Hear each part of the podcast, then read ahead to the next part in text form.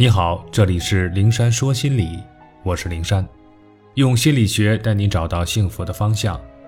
遇到心理问题，可以直接点击我的头像发私信给我，我会逐一为你解答。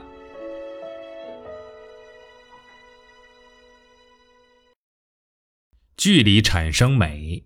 与人交往请保持安全距离。人与人交往，心理上都是有一个空间距离的。所谓的亲密无间是不存在的。人类学家爱德华·霍尔把人类交往的身体距离划分为四个等级：一种是可以肌肤相触、耳鬓厮磨的亲密距离，限于恋人、夫妻、父母与孩子，以及特别贴心的同性朋友之间；一种呢是身体接触不多，但可以握手及友好交谈的个人距离，限于熟人、一般朋友之间。一种呢是又远了一步的社交性、礼节性的社交距离，工作场所和社交聚会中通常保持着这种距离。最后一种是公众距离，适用于演讲者与观众、领导者面对下属讲话等公开场合。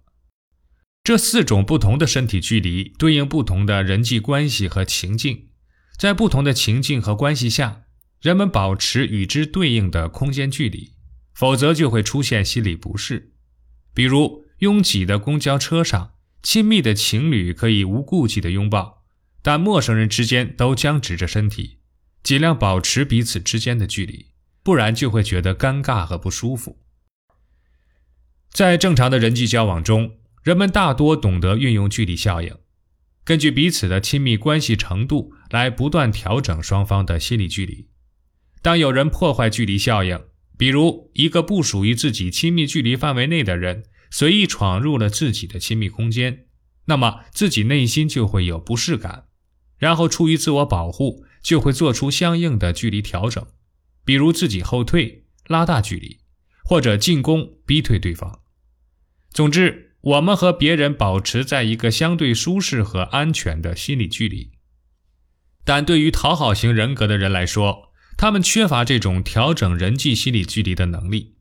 他们与人交往本着与人为善的原则，无论亲疏远近，对谁呢都笑脸相迎，都顺应别人的要求。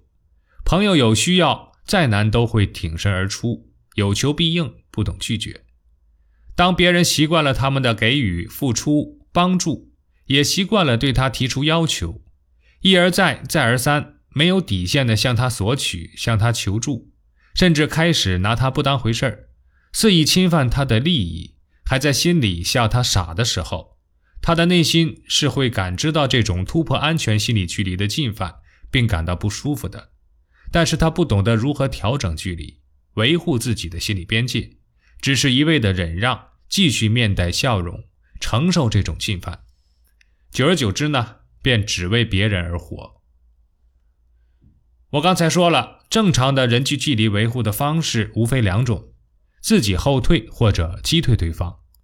前一种是用于那种无意进犯，发觉对方的退让之后能够自觉立定，不再随意闯入禁区的人；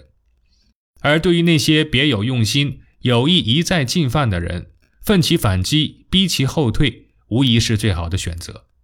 否则，退到无路可退，自己的领地尽失，还何谈自我呢？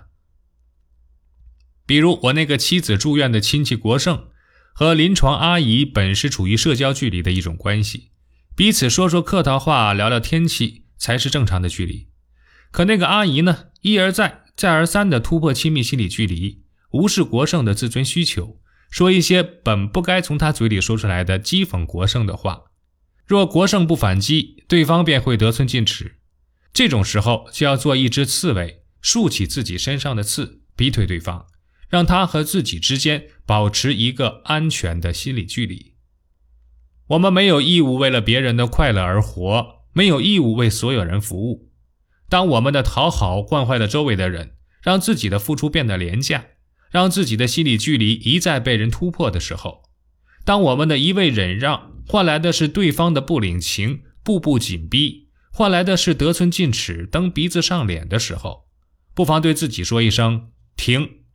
止住后退的脚步，然后和他们搏斗。有一个怯懦的女孩子对我说：“这个做起来真的很难。”她时常被别人讥讽，但从来不敢回击。她特别羡慕那些被别人惹生气了敢张嘴就骂的人，可她连个不悦的脸色都不敢流露，生怕对方不高兴。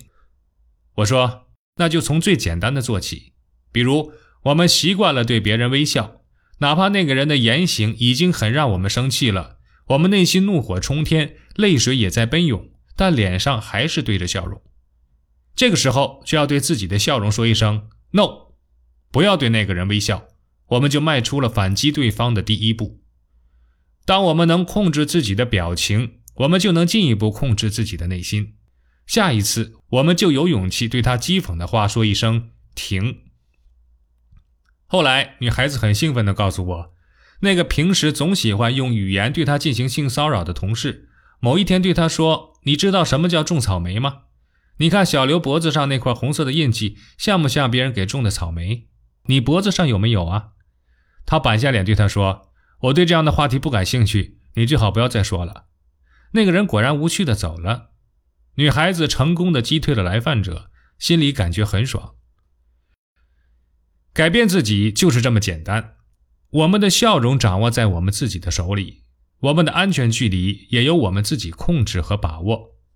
感觉到不舒服，感觉到被侵犯，就要清晰表达自己的不满，就要干脆利落的回击。